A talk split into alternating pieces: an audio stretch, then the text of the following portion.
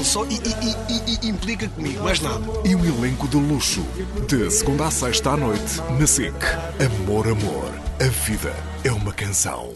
Extremamente desagradável seria acordar sem a Joana Marques. Descobri outras profissões, pela verdade, para alimentar a nossa Não posso acreditar. Ai, mais a uma, sério, adoro. olha, já tivemos médicos, advogados. Mães pela liberdade. Ah, também eu, eu. quero ser uma mãe livre. Livre de deixar os meus filhos na escola, mesmo sabendo que a escola está fechada. Deixa-os lá e pronto, ao pé do portão. Liberdade para as mães, já. Extremamente desagradável. De segunda a sexta, depois das oito, na Renascença. Com o agradável apoio de iServices, reparação na hora do seu smartphone, tablet e MacBooks. Saiba mais em iServices.pt. Renascença. Faro Olhão Tavira. 103.8. E começa agora o Visto de Fora na Renascença, a análise aos temas da semana, eh, na perspectiva de dois jornalistas estrangeiros a viver em Portugal já há muitos anos, o Olivier Bonamici, eh, eh, Begonha Inigas, numa conversa moderada pelo jornalista da Renascença Miguel Coelho. Daqui envio um grande abraço com saudades a todos. Bom dia. Olá, bom dia, um abraço recíproco, Paulino. Eh, Bem-vindos à edição desta semana do Visto de Fora. Olivier, Begonha, bom dia. Muito bom dia. Hoje, hoje é o último dia útil com os filhos em casa, sem aulas, porque o ensino à distância é retomado na próxima segunda-feira. Eh, Estou a imaginar o Olivier Bonamici em casa a instalar os cabos e os computadores. Tens tudo preparado? Tem tudo preparado e, sobretudo, com a, com a questão, já me zanguei com o filho, porque ele. E ainda não começou. Que vai, que vai continuar de pijama eh, e diz que não, isto não pode ser. Não pode Já mesmo ser. ponto, mas sim, vai conseguir, claro, mas estou.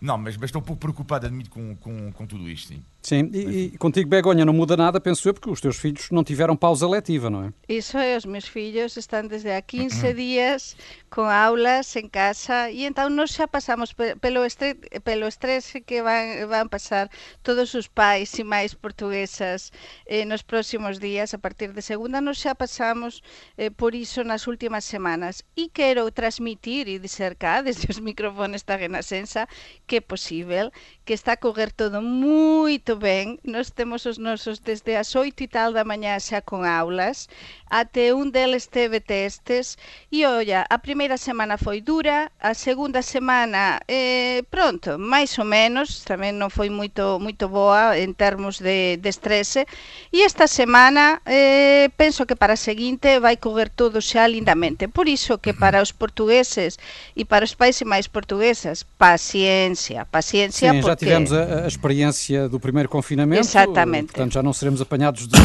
de forma alguma desprevenidos.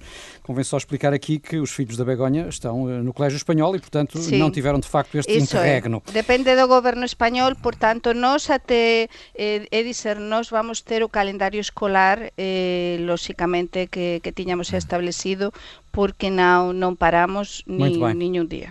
Vamos então avançar. No Visto de Fora temos sempre espaço reservado aos temas da Europa. Este programa é uma parceria da Renascença com a Euronet, a rede europeia de rádios. Euronet Plus. Bom, e pouco mais de um mês depois do início da vacinação contra a Covid-19 na União Europeia, eh, tem havido alguns sinais de alarme a alastrar eh, em vários países, com, enfim, atrasos no fornecimento de vacinas, que ameaçam a, meta definida de imunizar 70% da população adulta até ao final do verão.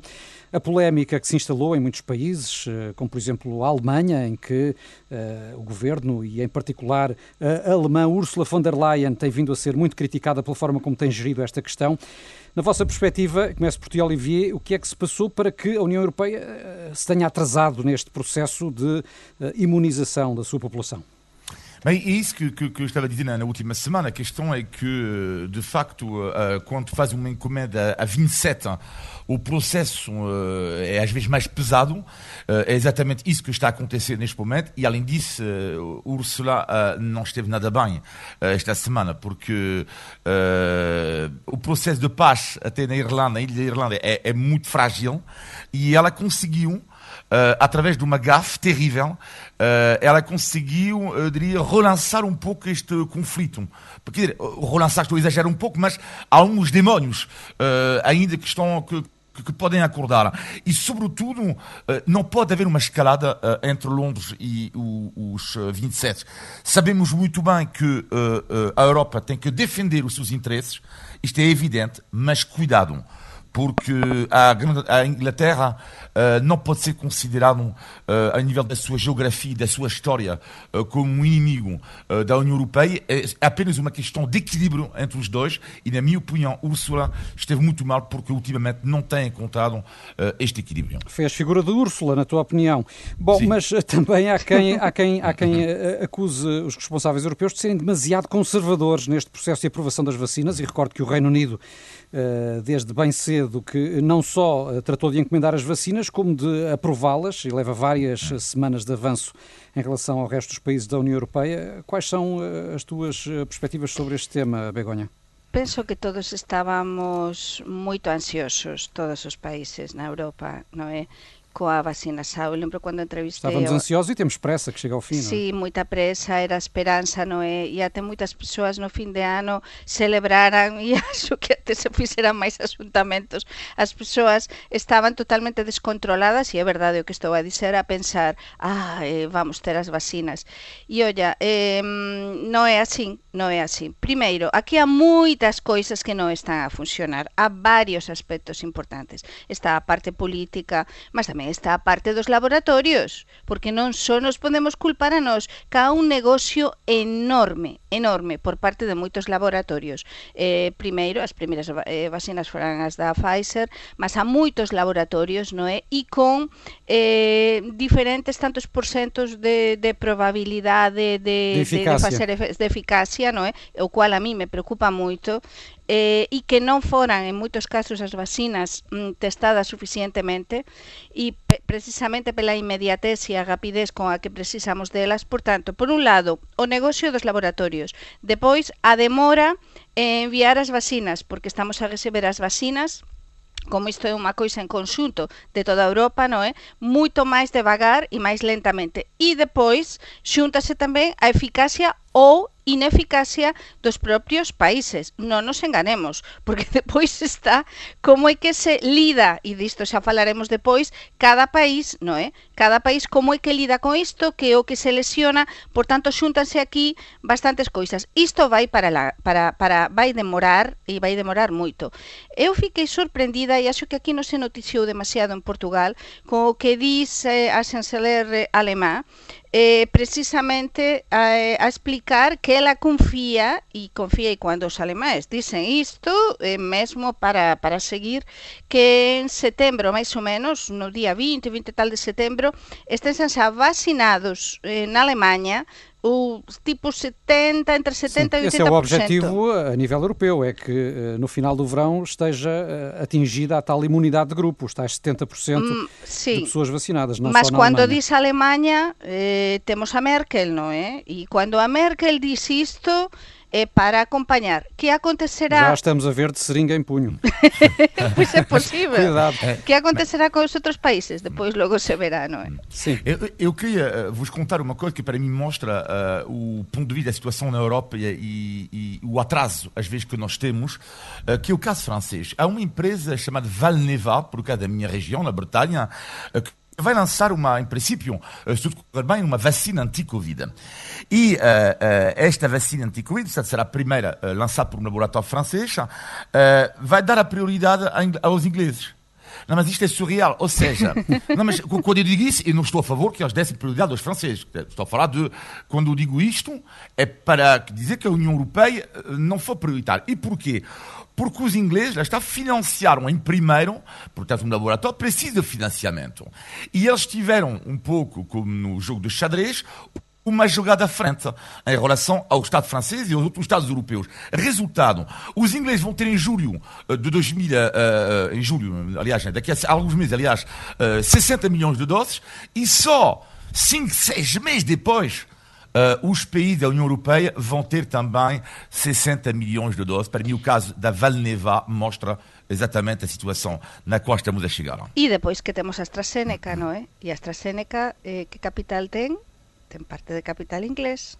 Portanto, eh, temos o que eu tentaba dizer antes, que, ha, eh, que há moitos intereses eh, pelo, me, pelo meio de todo isto e então temos de ser muito cautelosos. E eu, no, caso, sinceramente, no caso da AstraZeneca, soma-se estas dúvidas em torno da, da eficácia e da Isso segurança no é. caso da- das pessoas mais velhas. E en Portugal vanse comprar bastantes doses, non é? De, de AstraZeneca.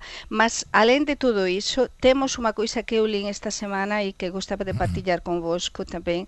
Eh, en España, varios especialistas, eh, persoas que saben moito disto, eh, explicaran, nomeadamente na miña radio, un deles na cadena COPE, no programa de Carlos Herrera, explicaran eh, precisamente que estáse a estudar a eficacia de varias, é dizer, a unha persoa que sexa vacinada, e para mí isto é moito difícil de perceber, mas o están a dizer. Por exemplo, ser vacinada na primeira dose con unha vacina, poñamos un caso de. Pfizer, na segunda dose con un- unha outra de AstraZeneca, e están a dizer que até van ser precisas eh, tres doses para alcanzar a inmunidade grupal e até acompañar con determinados medicamentos. Por tanto, eu digo, cautela, a ver que acontece con todo isto, porque acho que sabemos moito pouco. Cautela e vacinas. paciência, cautela e paciência. Sim. Eh, E temos tido também estas notícias, inclusive é cá em Portugal, como sabem, eh, relacionadas com irregularidades, eh, enfim, abusos na toma de, de vacinas por parte de pessoas não prioritárias. Aqui em Portugal, o coordenador do Plano Nacional de Vacinação demitiu-se esta semana por causa disso mesmo, mas há também casos noutros países, como Espanha, eh, inclusive. Eh, Como é que tem sido em França, nomeadamente, a situação, Olivier? Também há fura-filas ou não? Olha, eu tentei informar-me sobre, sobre isto uh, e uh, não, não encontrei, não, não, não sigo. Imagino que deve acontecer. Os franceses são países. exemplares. Não, não, exatamente. Não, não, não, uh, não longe disso. Não, não, mas a questão não é isso. É que, uh, imagino, que imagino eu que deve acontecer em todos, tu- em todos os países. Agora, vamos falar disto daqui a pouco. A essa escala, porque uh, em Portugal não foi apenas um ou dois casos. Uh, é muito mais do que isso. Mas vamos falar disto daqui a, daqui a pouco. Sim.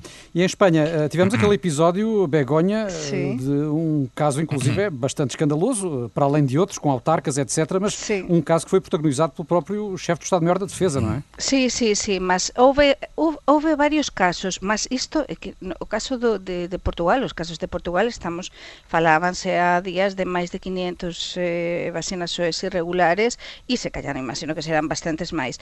No caso de España houve algunhas significativas e, e entón rapidamente actuaran as autoridades, eh, a policía, houve tamén dimisoes e, mm, e pronto están moito fiscalizadas estas persoas e penso, penso que alguma outra que pensou en, en facer así as asneira mmm, non vai facer. É dizer, penso que non son tantos casos como en Portugal, aínda que España é moito maior, porque a mí o que me explicaba eu a preparar este programa falei con a miña irmá eh, unha das miñas temas que, como saben, traballa na Xunta da, da Galiza, nesta parte toda de epidemioloxía, vecinas, tal, tal, tal, e explicábame que cando sobran, por exemplo, estou a falar do caso español, eh, non sei en Portugal sí. como é que se faz, que cando sobran, imaginen, na, na Galiza, non é? Eh, sobran numa, nun lar de idosos, imagine, dúas doses ou tres de vacina, tense rapidamente é obrigatorio ligar as autoridades de saúde para dizer, olla, sobran estas vacinas,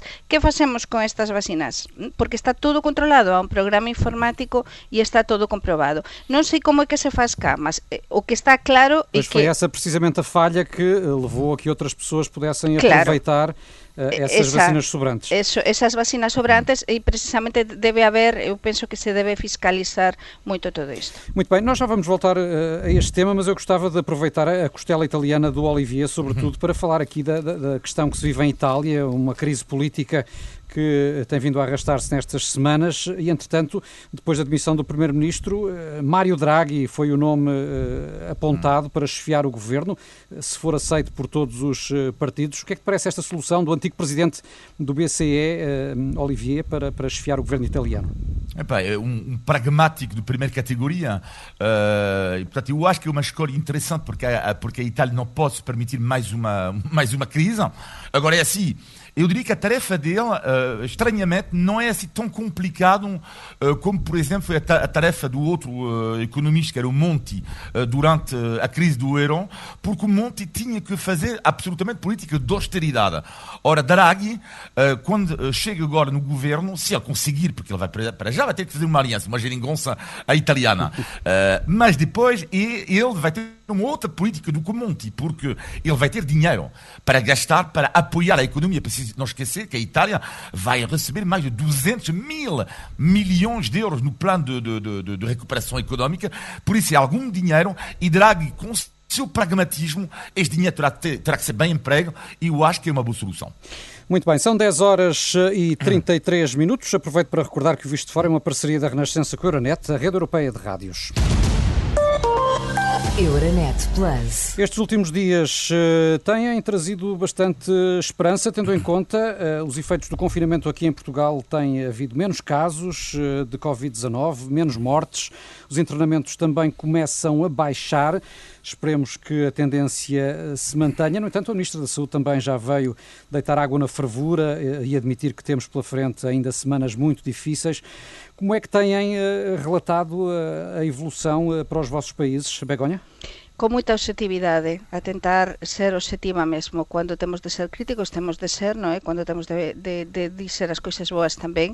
Entón, as coisas non estaban a coger ben semana pasada, eu tive de, de máis do que nunca, non é? E a relatar isto, de tamén as ambulancias, eh, os contentores eh, con, con prontos cadáveres, o que non estaba a funcionar, o pedido de axuda, que tamén vamos falar mas tamén teño falado nos últimos días da, da, da, da mellora no é? Eh, nos dados, eh, porque é verdade, temos de falar do que non corre ben e do que corre ben, mas é verdade que máis do que nunca en España eh, estás a acompañar con moita, moita preocupación o que acontece en Portugal e unha coisa que xa comentaba que a semana pasada e que mesmo, mesmo certo que quero transmitir neste visto de fora aos nosos ouvintes é que cada vez eu sinto que há máis eh, máis amor, máis, un sentimento sentimento máis de fraternidade dos españois para con Portugal eh, e iso gostame moito eh, e, e síntome moito feliz porque cando eu cheguei cá como correspondente notaba só iso entre os galegos, os extremeños, eh, as comunidades transfronterizas con Portugal, non é?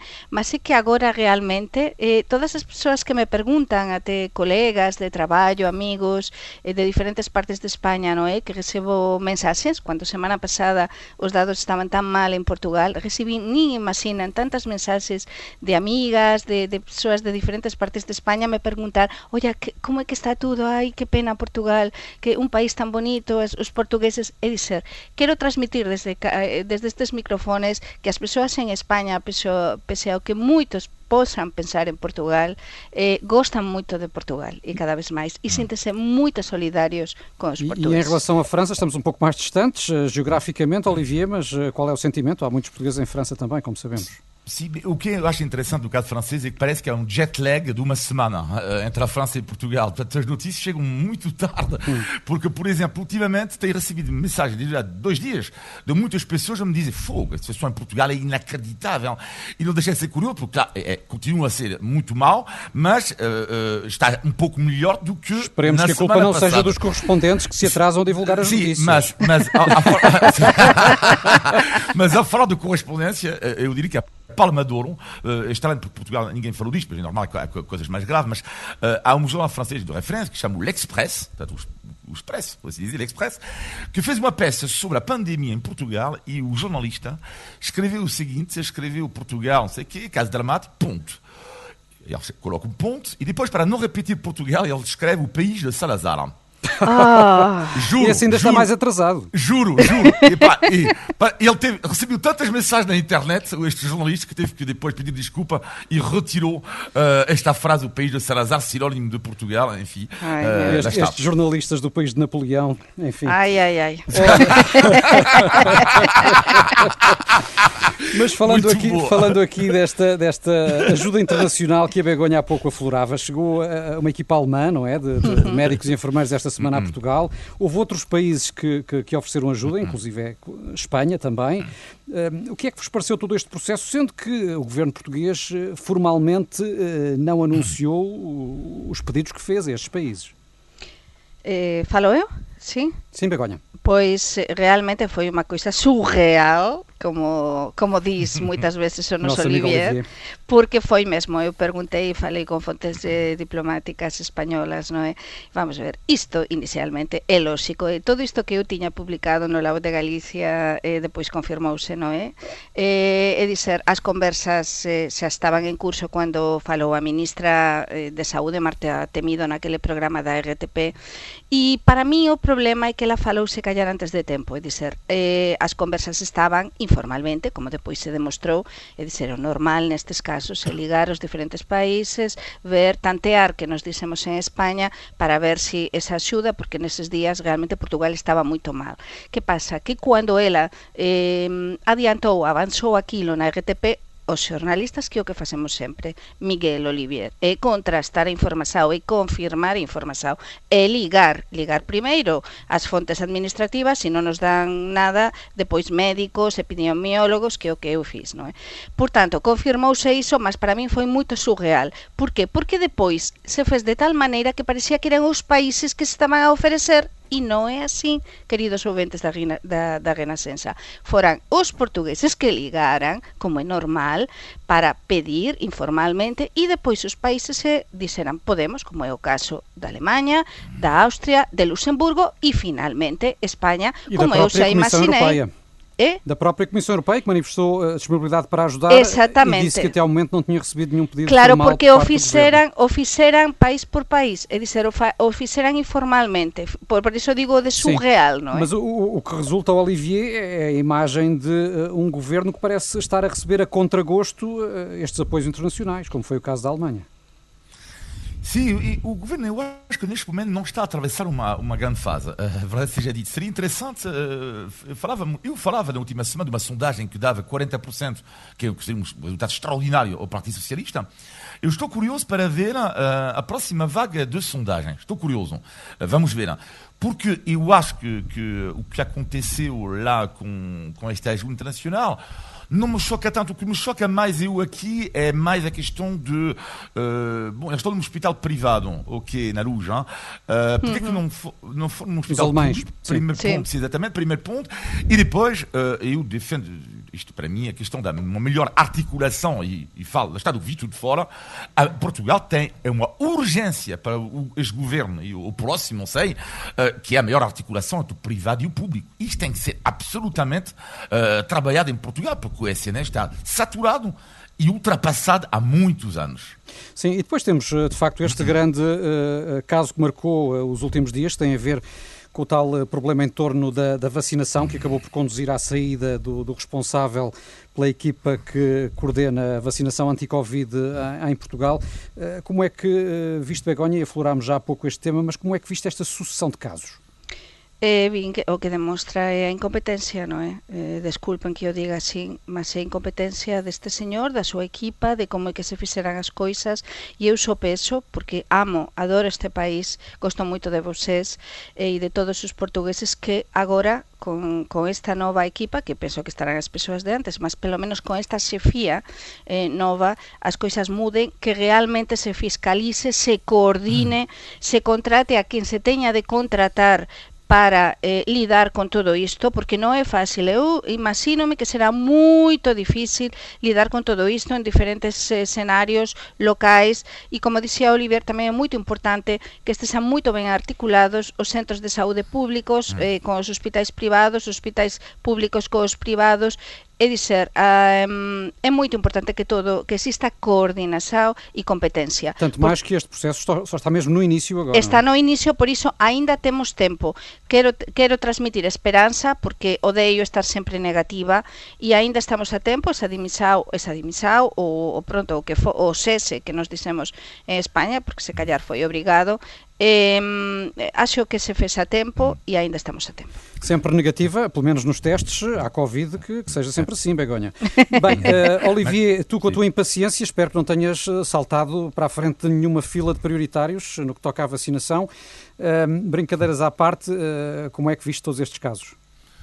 Lá neste caso é caso para dizer que é surreal mesmo. uh, é assim, fiquei super triste, revoltado também, porque é assim, uh, primeiro, uh, este senhor, Francisco Ramos, admite que não, não percebi esta declaração que ele fez, ligando o eleitorado de André Ventura a essa questão do, da primeira dose e segunda dose de vacina. Isto é completamente inacreditável. É, por trás, do, de, por trás de, de um evento grave, tu vais falar, tu vais fazer uma ligação a um, uma eleição. Eu não estou a perceber. Não? Mas, primeiro ponto. Depois, outra questão. Quando tu uh, vais uh, te colocar numa fila à frente de um idoso, idoso uh, ou de qualquer outra pessoa, de qualquer modo, é extremamente mal educado. Mas, neste caso, não se trata de má educação, tu podes, simplesmente, tirar a vida a alguém que precisa mesmo desta vacina. Sim. Enfim, para mim as penas têm que ser ultrapassadas. Eu sei que há, agora vai haver novas leis finalmente para isso, porque isto é inadmissível de facto. E vamos ver até que ponto é que as velhas leis se adequam, apesar de tudo, para permitir que essas pessoas sejam sancionadas, uh, aprovarem-se os tais casos de vacinação indevida. Uh, gostava também de te ouvir, Begonha, uh, sobre uma das consequências das restrições que estão em vigor, que tem a ver com o encerramento da fronteira com Espanha, para tentar, uhum. enfim, travar o avanço da pandemia. É uma, uma decisão que está a causar grandes grandes constrangimentos uh, dos dois lados da, da, da uhum. fronteira. Tem merecido destaque em Espanha, este caso? Sim, sim, eu acho que mais do que cá. Eh, mas eh, en Portugal eu sei que moitos dos nosos ouvintes están no norte. Como ben saben, eu adoro, adoro todo Portugal e, e, e gosto moito, teño unha costela galega e teño unha costela xa quasi quasi do norte de Portugal, por tanto, sempre teño en conta os nosos ouvintes de fora de Lisboa, porque Portugal é moito máis do que Lisboa. Por iso, eh, foi horrível, acho que non se noticiou bastante en Lisboa e si sí no norte, por exemplo, nos xornais regionais e, e, na, e, e até no, no xornal de noticias no norte noticiouse máis os, os constrasimentos que houve nas fronteiras quilómetros de filas, non? Quilómetros de filas que permanecen abertas porque neste momento neste momento só permanecen abertas de todas as fronteiras que há entre España e Portugal, só permanecen abertas oito fronteiras.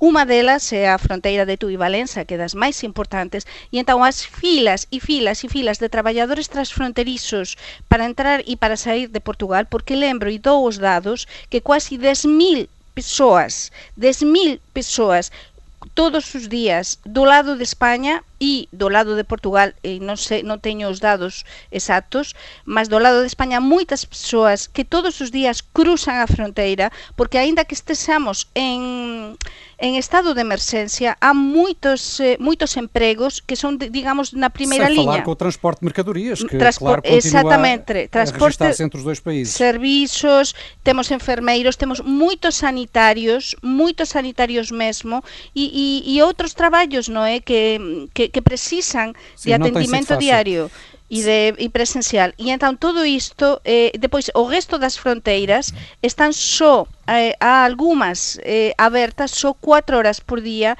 para poder pasar e entón a persoas, nós na, na cadena COPE entrevistamos a varias persoas que teñen de facer máis de 200 kilómetros desde o fexo de fronteiras todos os dias de, a mais para, de, um para poder trabalhar. No caso de França, também foi fechada a fronteira com, com, com Espanha, mas os problemas não são tão graves, Olivier.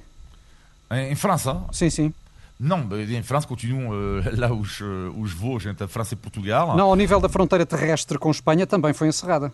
Ah, sim, sim, mas, uh, mas não houve assim grandes polémicas uh, em França acerca, acerca disso. Mais polémica entre a Espanha e Portugal, neste caso. Sim, uh, sim já estamos mas, habituados. Mas, não, mas isto, isto é importante, e, eu, e se alguém do governo nos está a ouvir, eu penso que é muito importante que isto se tente solucionar, porque todas estas pessoas que demorem mais de duas, três horas, eh, imaginem, para que, que qualquer de nós, para ir trabalhar, demorássemos máis dúas horas ou tres do que demoramos xa habitualmente. Son persoas que en moitos casos viven, por exemplo, en Tui ou na parte española e traballan en Portugal ou eh, viven na parte na parte portuguesa e traballan na España e então isto non se pode permitir e depois eh, que eu transmito cá que isto foi un fexo de fronteiras tal cual, é dizer, non foi restrisao a circulação. Isto foi mesmo como no mês de março. E isto é para continuar. E Muito bem, vamos continuar atentos. Nós, de resto, também temos dado conta dessa situação, nomeadamente no norte de Portugal, na fronteira entre o Minho e a Galiza,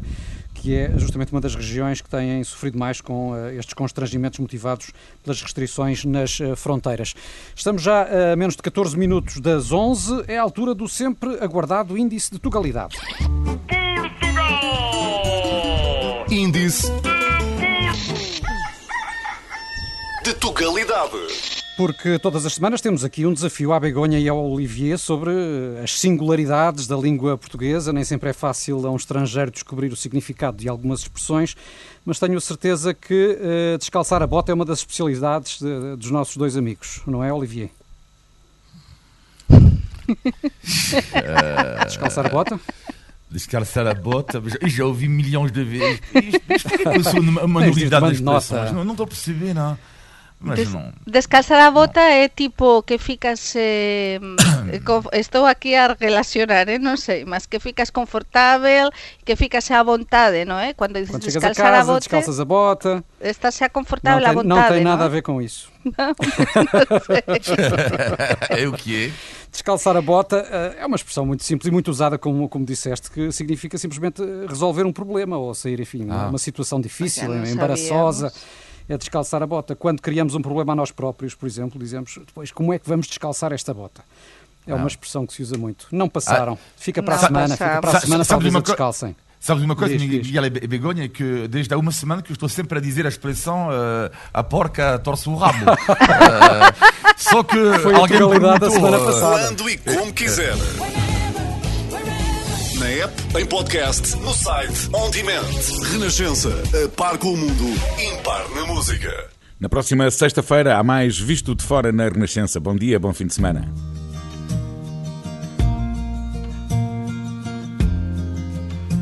é? Cities are vacant like they've never been. Não vão embora que vamos eh, retomar Ah. a normalidade deste programa. Atenção, são aqui as voltas que a informática nos dá e que fez saltar. É o a queridos ouvintes, o É directo. Mal eu disse a porca torce o rabo, a emissão acabou. Vamos, vamos a emissão aproveitar. acabou. Vamos descalçar esta bota e aproveitar para avançar com rapidez para o positivo e para o negativo da semana. Begonha, a começar pelo teu negativo. Pois o negativo ten a ver e, e acho que, que vos aconteceu alguma vez cando agora vamos ao supermercado todos con bastante medo, as máscaras e moita seguranza, non é? E cando estás con presa e queres facer as compras a correr, de repente eh, eu non consigo abrir esos saquiños, esos saquiños de, de, de plástico agora con, por exemplo, para meter a fruta, todo iso, e que de verdade que fico en estrese porque porque quero facer as compras antes do, do, do que antes, moito antes e demorar menos. E como ás veces con as máscaras eu levo dúas máscaras non consigo ver os sacos. E es que non sei se vos aconteceu mas digo, meu Deus, é que isto é surreal é que isto é, en que situación estamos? Habituem-se, habituem-se. E o teu negativo, Olivier? A o negativo é que eu fiz os meus cálculos esta semana e para a próxima também. Eu eh, faço 14 refeições por semana eh, em que eu tenho que cozinhar. Isto é um pesadelo porque eh, no tempos normais, sem pandemia, o que é que acontece? Como a pessoa tem filhos, às vezes comemos rapidamente ou eles vão comer uma. Agora, o problema é que eles têm mais tempo e eu também, não é? Ou seja, cozinho mais, só que já não sei o que fazer. hein?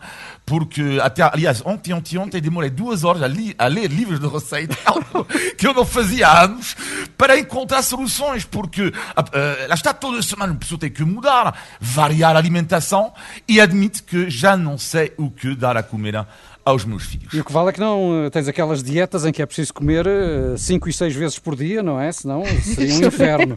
O teu A positivo, comida de Begonha? rancho, Olivier, a me acontece a mesma coisa, non é? Na miña casa sou eu que cociño e eh, o, o consello que te dou é, eh, como se dice en España, comida de rancho, é dizer moita feixoada, comida que, que, que depois aguante dun día para outro, que posas conxelar e depois para a semana seguinte desconxelar e non ter de porque senão isto é unha locura, o único que facemos é iso, cociñar, estar aquí a traballar, en fin, en fin, é unha historia que, que os nosos ouvintes coñece ben. Já sabes, Olivier, vai lá aos feijões da despensa. O teu, o teu positivo, o teu positivo, Begonha, não te esqueças. Pois o meu positivo, claro que sim, é tamén ver eh, que há moitas persoas solidarias, é ver que é ver que tamén surxen iniciativas moito interesantes, eh, por exemplo, como a de como a do Santuario de Fátima, pareceume super interesante, interesante eu noticiei xa en España isto do retiro, non é, online do santuario de Fátima porque en tempos de pandemia temos de ser moito, moito, ter aínda máis imaginación, non é? E como me dicía ontem eh, Carmo Rodei, a portavoz do Santuario de Fátima, cando falei co ela, que temos de ser imaginativos. Por tanto, organizaran un santuario online no que teñen lista de espera, lista de espera, e dizer, as persoas están desexosas, eh, non poden peregrinar a Fátima, e alén de participar eh, nas misas diarias e entrar na, na net e todo iso, pelos vistos, e que están a ter inmensas visitas tamén pelo Facebook, eh, por YouTube, e agora isto do retiro online eh, van a experimentar e se correr ben van a organizar máis. Por tanto, pareceme super, super interesante. Sim. E o teu positivo, Olivier? O positivo tem a ver com querer enaltecer aqui o espírito uh, de coragem, de iniciativa de alguns restaurantes em Portugal uh, que encontram tantas soluções que de takeaway, de entregas a domicílio. Uh, isto é impressionante. É uma tasca que de vez em quando eu falo com ela, que está tasca, para me entregar um prato e o mesmo homem que às vezes está na cozinha, depois pega no seu carro, pega numa bicicleta, vai buscar, vai, vai levar, vai. Isto é impressionante. Estou, estou boca aberta perante este tipo de pessoas uh, que não só uh, conseguem, uh, lá está a encontrar uma iniciativa para fugir da crise económica, como também se entregam dia após dia, às vezes para vender um prato que custa 7 euros, ou seja, a margem de lucro é às vezes mínima e queria aqui enaltecer todas as pessoas que, que lutam e lutam. Muito bem. Juntamos todos uh, a essa a posição Sim. que o Olivier aqui deixou uh, e também a todos nós que podemos continuar a, a encomendar uh, nos restaurantes, etc., uma forma, de, uma forma de ajuda. Mas estamos no final de mais um Visto de Fora. Todas as semanas aqui conversamos sobre a Europa, Portugal e os portugueses. Podem enviar comentários e sugestões para visto de fora.rr.pt. Chegou a hora de nos despedirmos. Até para a semana. Olivier Bonamici, Begonha Nigas. Um bom fim de semana. Paulino, um abraço. E assim tchau, que nos obrigado. segue todas as sextas-feiras. Bom fim de semana a todos. Tchau, tchau.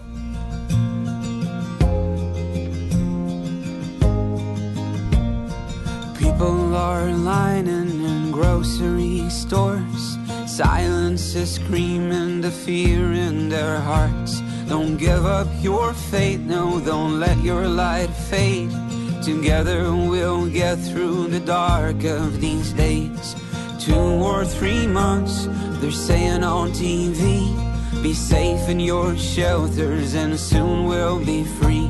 One day we'll remember the hardest of times when distance meant love and it kept us alive. Andrà tutto bene. Everything will be alright. Andrà tutto bene.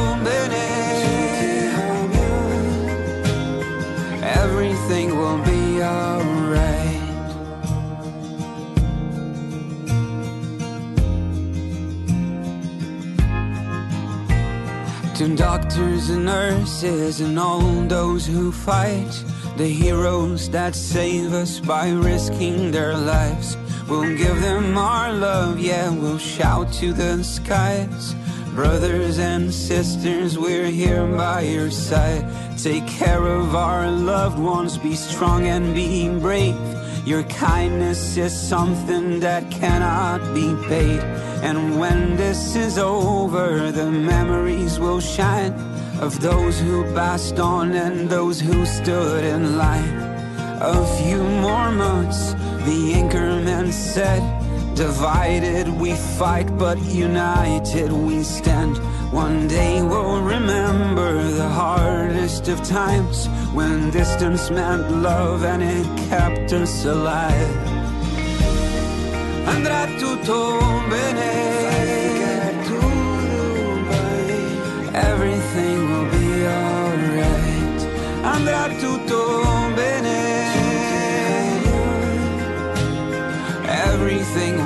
Be alright.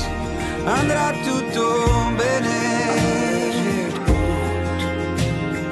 Everything will be alright. Andrà tutto bene. Everything will be alright. Daqui a instantes há notícias na Renascença. Tenha um bom dia e um ótimo fim de semana. Gosta desta música?